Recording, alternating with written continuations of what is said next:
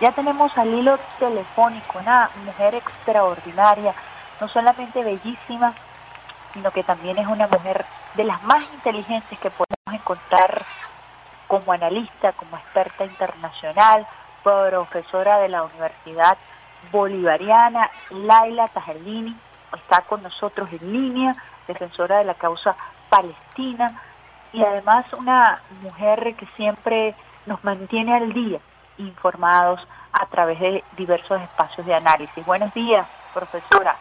Buenos días, muchísimas gracias por esa presentación. Bueno, lo hacemos con muchísimo gusto porque además te sentimos de la casa. Gracias. Queríamos conversar eh, con usted, profesora. Eh, primero, por supuesto, que nos mantenga un poco al día de cómo sigue la causa la causa palestina, que ha estado visibilizándose un poco más tristemente a propósito de la tragedia que significó el asesinato de la corresponsal de Al Jazeera, Shirin Abu, cuando cubría una redada en Cisjordania. Y esta triste situación eh, quizás pudo visibilizar lo que siempre se oculta, y es la situación de violencia, de agresión permanente que viven los palestinos a propósito del ejército de ocupación. Quisiera que eh, nos relatara un poco eh, cómo se encuentra esa situación en estos momentos. Mira, realmente nosotros podemos decir que el caso y la causa palestina es una de las causas donde podemos decir que la comunidad internacional ha fracasado en su completo, este, donde la humanidad está enfrente a un verdadero genocidio por parte de las fuerzas israelíes, donde lo ejecutan y donde no hay nadie quien les pida cuentas. Los pueblos salen a las calles a protestar, no solamente el pueblo palestino, pueblos del mundo, y sin embargo hay un silencio sepulcral con el caso de Palestina. Entonces, yo creo que eso es importante nosotros considerarlo porque eso que sucedió con Shirin, que es una periodista, como usted lo dijo, eh, que una periodista de Al Jazeera altamente reconocida, pues es lo que sucede a diario con el pueblo de ese país, es decir, del pueblo palestino. ¿Por qué? Porque evidentemente todos los días la población es vejada, sus hogares son eh, derrumbados, sus siembras son destruidas, eh, la población como tal es humillada apenas se traslade de un lugar a otro existen campos donde evidentemente en cada momento son violentados por las fuerzas israelíes. Es decir, una situación bastante, podemos decir, bastante eh, desagradable, desgraciada, violatoria de todos los derechos humanos, esenciales derechos humanos, y que bueno, se mantiene. En el caso de Sirin llamó mucho la atención por cuanto proviene de una cadena internacional como lo es Al Jazeera, donde ella era altamente reconocida y que pasó lo que lo, lo que siempre ha pasado. No tiene armas en sus manos e igualmente es disparada. Fíjese que en el caso de Shirin, que además de ser una corresponsal de Al Jazeera, de un medio catarí, eh, de religión católica, eh, con una amplia trayectoria.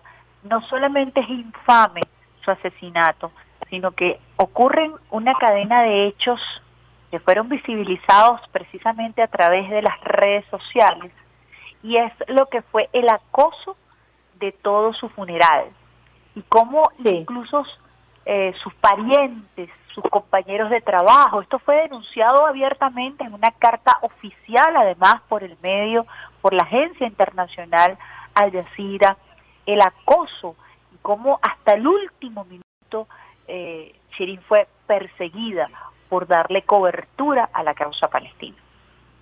Así es. Una de las cosas que fue que fue bien interesante en todo ese caso, ¿no? En primer lugar, las fuerzas israelíes dijeron que lo sucedido con la periodista fue a causa de un intercambio, un enfrentamiento con las tropas, con fuerzas, perdón, palestinas. Después los videos revelaron que eso fue falso y que simplemente llegaron los israelíes al lugar y comenzaron a disparar.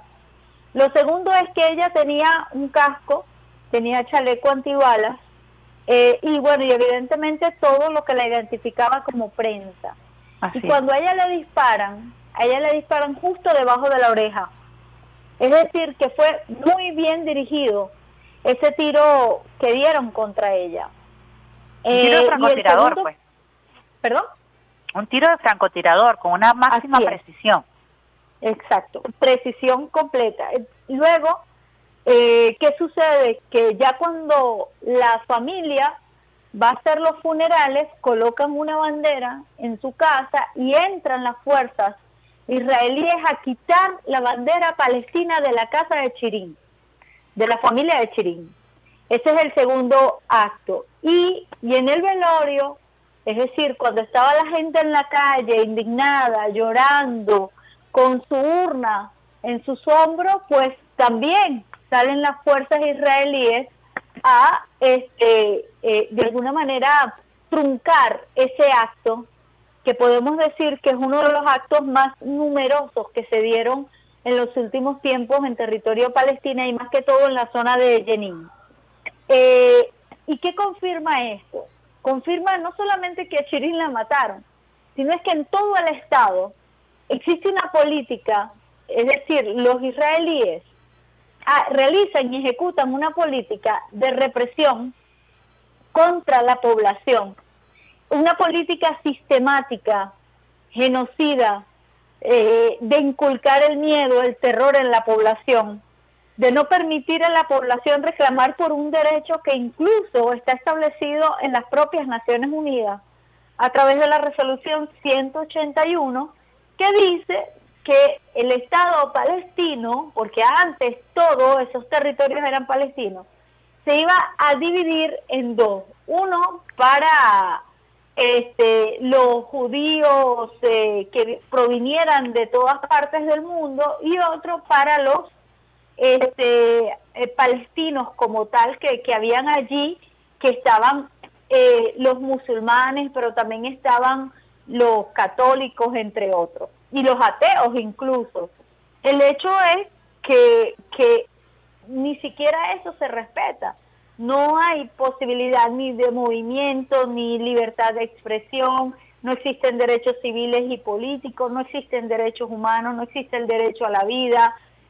Una política realmente armada para qué? Para eliminar a toda una población, de una forma u otra, o que se terminen de ir o los terminan de matar dentro de su territorio. Fíjese que es interesante el análisis que hacemos de este caso puntual, como yo lo decía tristemente, eh, pero quizás eh, Sirín hasta el último momento cumplió con una misión de informar y de romper el cerco mediático. Y aunque parezca paradójico, es así, porque eh, yo tenía muchísimo tiempo que no escuchaba a nivel de opinión pública, esto no quiere decir que se haya materializado, que Israel reconociera que iba a investigar los hechos precisamente porque las imágenes fueron tan fuertes y generaron un impacto mundial gigantesco que obligaron al Estado de Israel a decir que efectivamente se iban a investigar los hechos, eh, cuando en primera instancia habían negado y habían hecho pública ese bulo que usted señalaba, en donde aseguraba que se presentó un enfrentamiento, ¿no? Eh, quizás eh, existe la posibilidad de que se genere una sensibilización o qué hacer para que esta sensibilización eh, se mantenga a nivel de opinión pública y pudiera ejercerse un poco de presión frente a lo que está calificado como eh, el fracaso ciertamente de las instituciones internacionales para abordar el tema de Palestina. Sí, este, desgraciadamente este poder lo dominan las grandes corporaciones internacionales, las grandes transnacionales. Y desgraciadamente también lo tenemos que decir, pues estas grandes transnacionales, este gran capital de él es manejado por eh, grupos sionistas. Y estos grupos sionistas son los que determinan la política y la ideología y el sistema a seguir en territorio eh, palestino o en, en el territorio palestino ocupado, que una parte está ocupada por Israel y la otra también sigue ocupada por Israel. Entonces, este, yo creo que, que los pueblos del mundo están sensibilizados. En todos lados siempre se encuentran movimientos, grupos de solidaridad o grupos simplemente solidarios con, con la causa palestina. Pero es el gran poder económico, el gran poder mediático, el que trata de tapar. Es más terrible, nosotros podemos decir, lo que está sucediendo en el pueblo de Palestina y sin embargo mira ese silencio mundial de los medios de comunicación donde intentan trivializar cada uno de los asesinatos que se dan. Hasta hace dos semanas una señora caminaba cerca de un puesto de control, una señora bastante mayor, y les decían los, uh, ¿cómo se llaman? Los, soldados que parase. Y ella era ciega, ella no sabía dónde tenía que pararse. El hecho es que le dispararon a esta señora. El día de ayer también un joven de 13 años fue disparado, fue asesinado también en la misma zona de Jenin. Es decir, es una política que se da a diario, donde las Naciones Unidas se acostumbró a que simplemente van a sacar un informe condenando cada hecho que se denunciando eh, la destrucción de hogares palestinos y la construcción de nuevos hogares para los colonos israelíes y ya, y se van para su casa tranquilamente. Y no es así. Esto tiene que trascender, tiene que ir más allá, porque estamos frente a un verdadero genocidio, un genocidio en nuestras miradas. Un nuevo nazismo es el que hace vida y hace gobierno en territorio, en Israel como tal. Y esa política se extiende a los territorios palestinos. Venezuela ha tenido una postura desde el arribo del comandante Chávez a la presidencia, por supuesto se ha sostenido con el presidente Nicolás Maduro Moros de defender la causa palestina, de reconocer al Estado palestino, de intercambiar eh, con eh, Palestina. Eh, ¿Cuál ha sido el rol estratégico de Venezuela en este mundo de corporaciones que usted ha descrito muy bien y en este en medio de este de esta inacción de las organizaciones internacionales a propósito de lo que a todas luces es eh, una acción para exterminar a un pueblo, al pueblo palestino. Mira, Venezuela ha tenido una posición muy clara y precisa con respecto a lo que sucede en territorio palestino, de condena a la acción genocida por parte de Israel. Venezuela no tiene relaciones con Israel, este, y evidentemente eso es un paso muy importante porque eh, también siempre recuerda el pueblo palestino al comandante Chávez condenando esa política genocida por parte de Israel contra el pueblo palestino, eh, defendiendo al pueblo palestino y la continuación también de esa política por parte del presidente Nicolás Maduro. Una política que ha sido consonante en la práctica de solidaridad. ¿Por qué? Porque muchos de los de jóvenes palestinos han venido para acá a estudiar, a formarse, entre ellos en el campo de la medicina, para luego que regresen a sus países, pues se mantengan ayudando a su pueblo en esta causa, porque lo que vive el pueblo palestino es una verdadera resistencia que todos los pueblos del mundo tenemos que apoyar y que tenemos que despertar una verdadera conciencia para que a las grandes corporaciones, a los gobiernos que defienden realmente los intereses de las élites, pues poderlos desplazar y poder colocar gobiernos verdaderamente genuinos que vayan en consonancia con las palabras y los hechos. Y cuando digan defendemos los derechos humanos, es verdad, defendemos los derechos humanos, defendemos el derecho internacional, es verdad que defienden el derecho internacional y de esa forma actuarían en consonante con lo que es la defensa del derecho del pueblo palestino a su autodeterminación, que es el principio también que ha defendido Venezuela, la, la defensa del, del derecho del pueblo palestino a vivir en paz, en fronteras seguras y que evidentemente sus fronteras no sean violentadas de las distintas formas que lo ha hecho el Estado sionista de Israel. Eh, profesora Laila Tajaldini, estamos conversando con Laila Tajaldini, quien es abogada, analista, profesora de la Universidad Bolivariana, gran comunicadora. A propósito del tema de Palestina, quisiera abordar otro tema que también habla de la injusticia, que también habla de el fracaso de algunas instituciones por hacer prevalecer el derecho internacional y estamos hablando del caso de Alex Saab, quien eh, es diplomático de la República Bolivariana de Venezuela y que está secuestrado, ya va más de 700 días de secuestro de Alex Saab. Eh, usted ha sido una de las eh, voces que ha alzado eh, precisamente la consigna de libertad para Alex Saab. ¿Cuál es el caso? ¿Cómo va ese caso en este momento?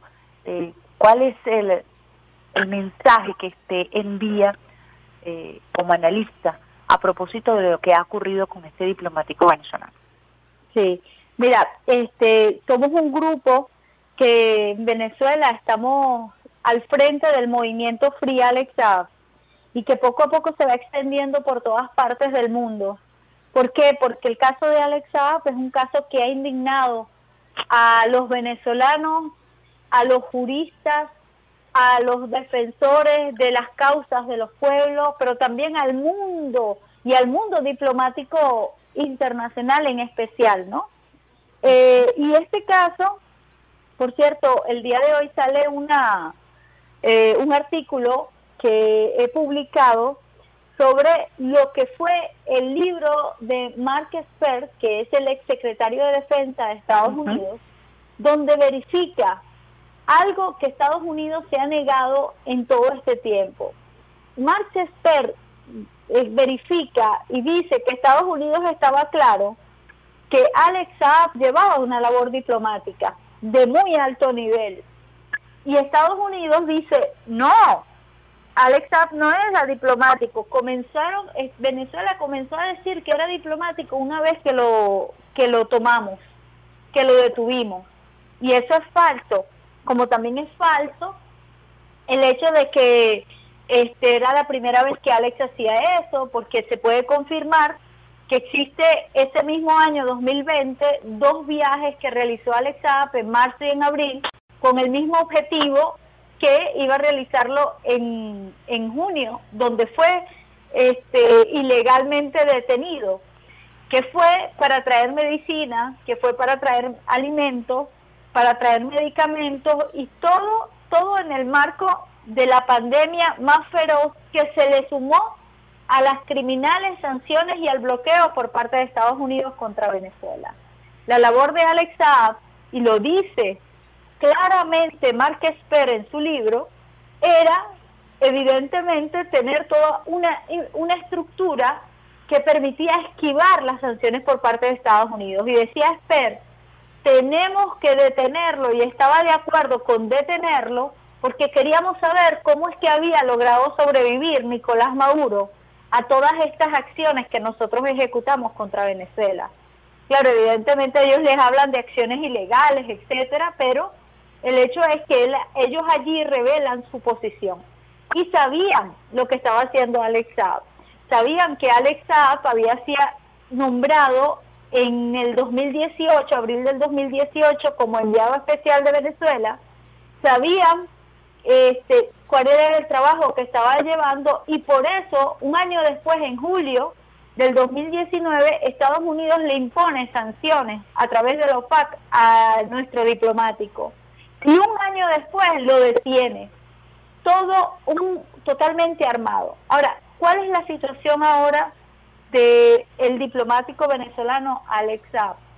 Bueno, sabemos que la verdad se encuentra en nuestro lado, que se le construyó un supuesto cargo de lavado de dinero que Estados Unidos hasta ahora no tiene forma de sustentarlo. Se eh, eh, agarraron de un caso del 2015, eh, etcétera, que no tienen ningún tipo de fundamento.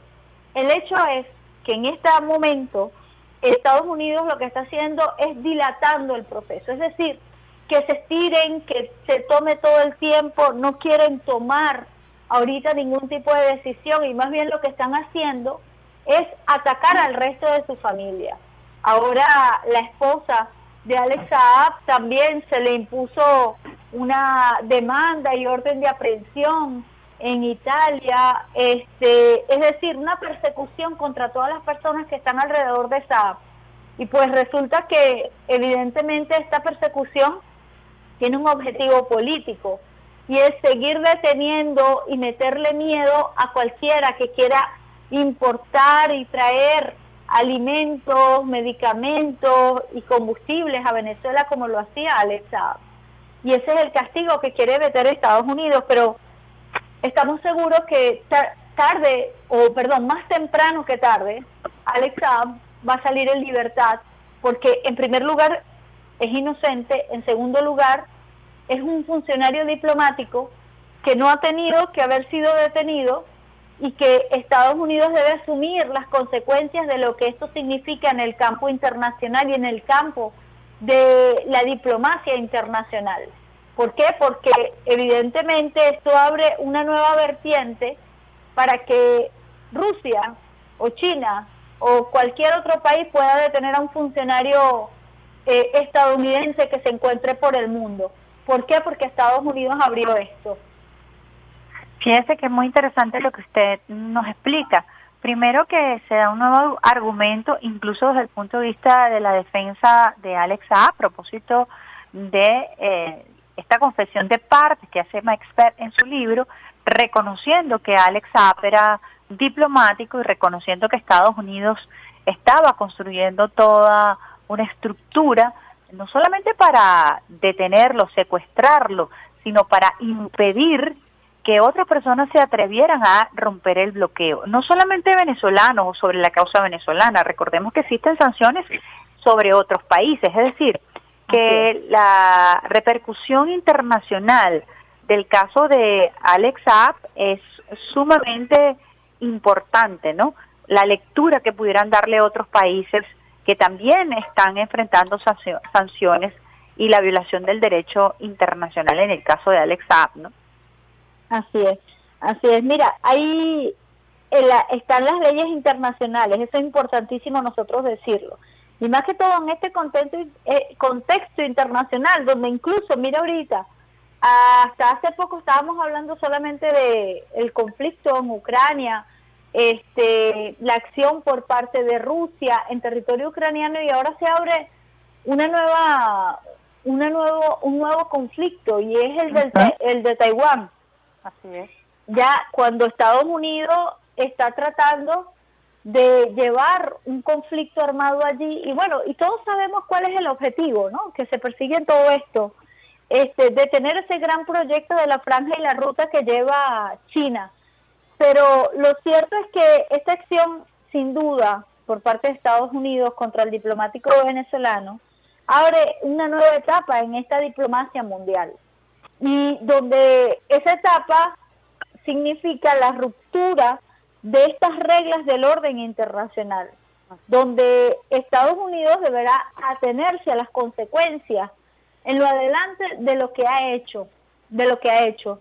¿Por qué? Porque es inconcebible ni siquiera en los tiempos milenarios, se detenía a un funcionario diplomático, se detenía a un vocero de un país y yendo a otro.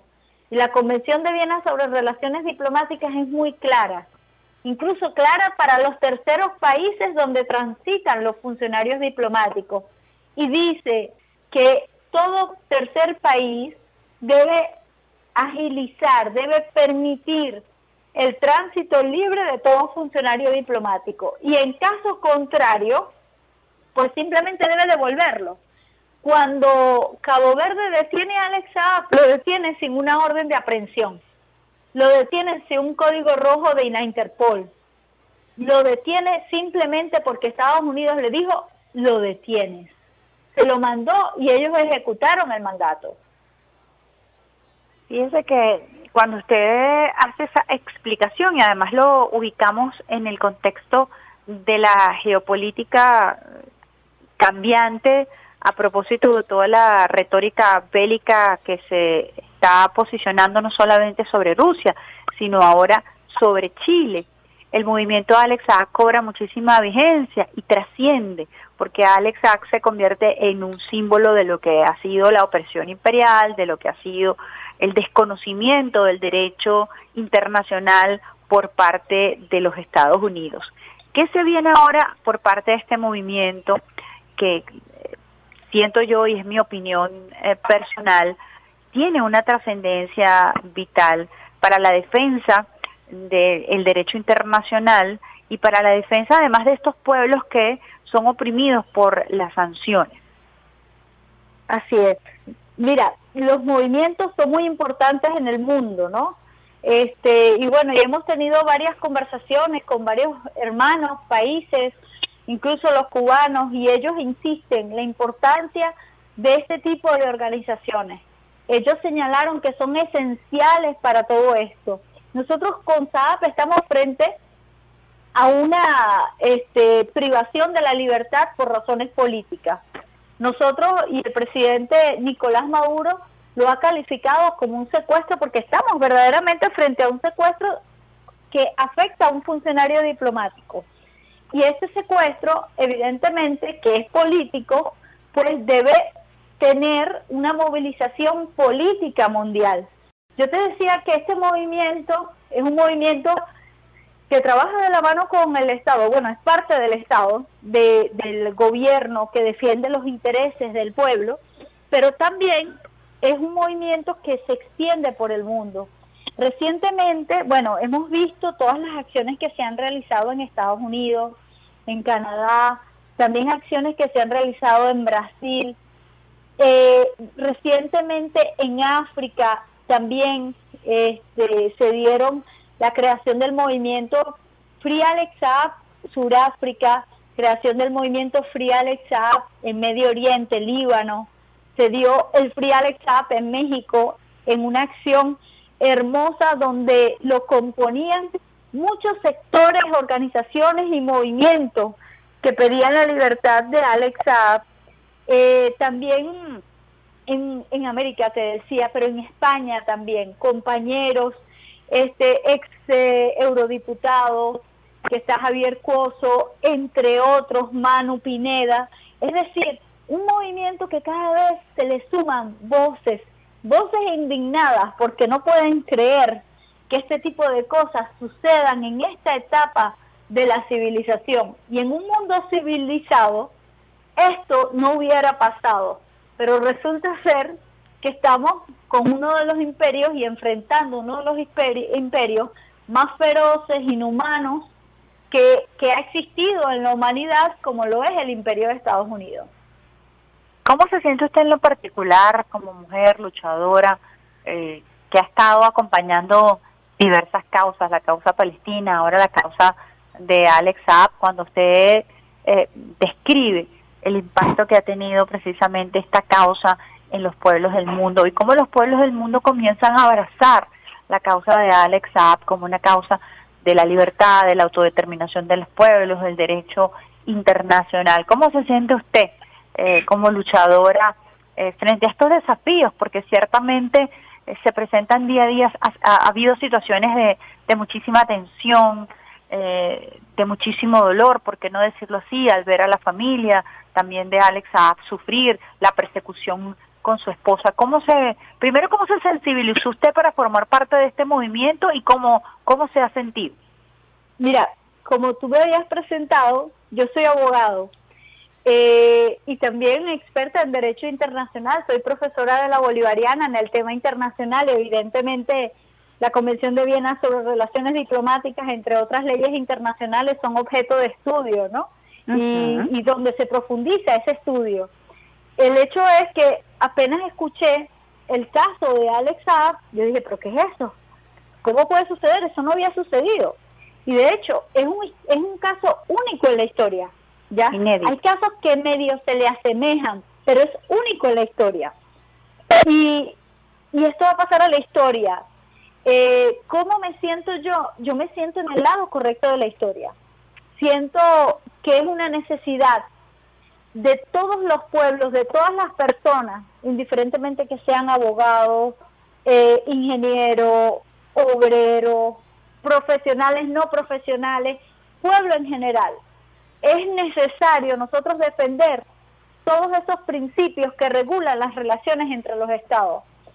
Eh, es necesario defender los principios que están en las Naciones Unidas, como es el principio de no intervención, el principio de respeto a la autodeterminación de los pueblos, el principio de la integridad territorial, algo muy importante, el principio de la defensa de la vida del ser humano eh, y el derecho a la vida, el derecho a todos, perdón, el, la defensa de todos los derechos inalienables de los pueblos.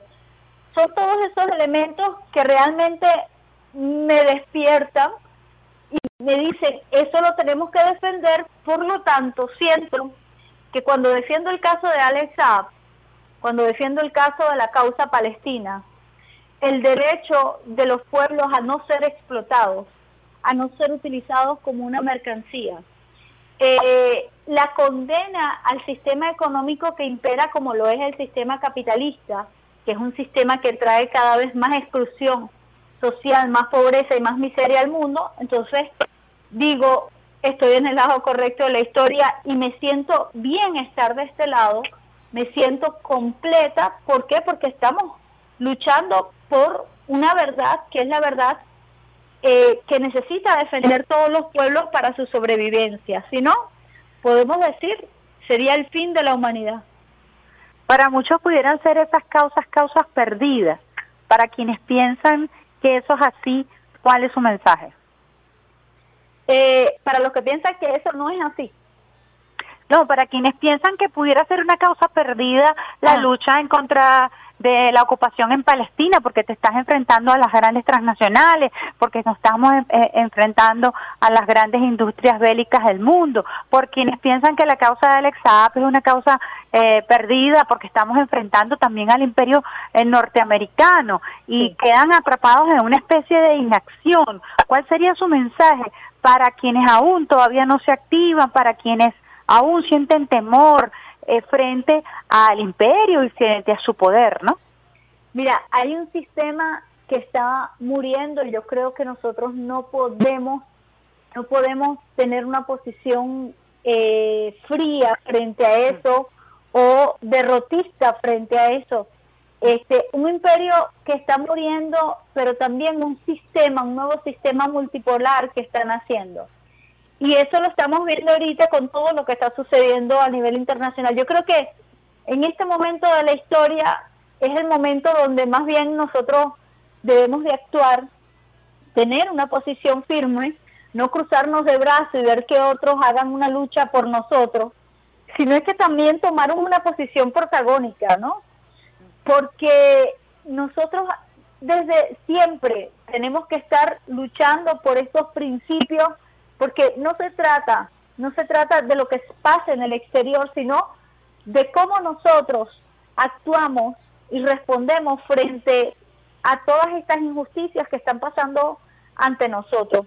Y por eso es que tenemos que tener una posición clara en la historia y luchar. Yo yo no no estoy de acuerdo para nada que la gente con aquellos que piensen que bueno, que no podemos luchar contra ellos, ellos son muy poderosos, no.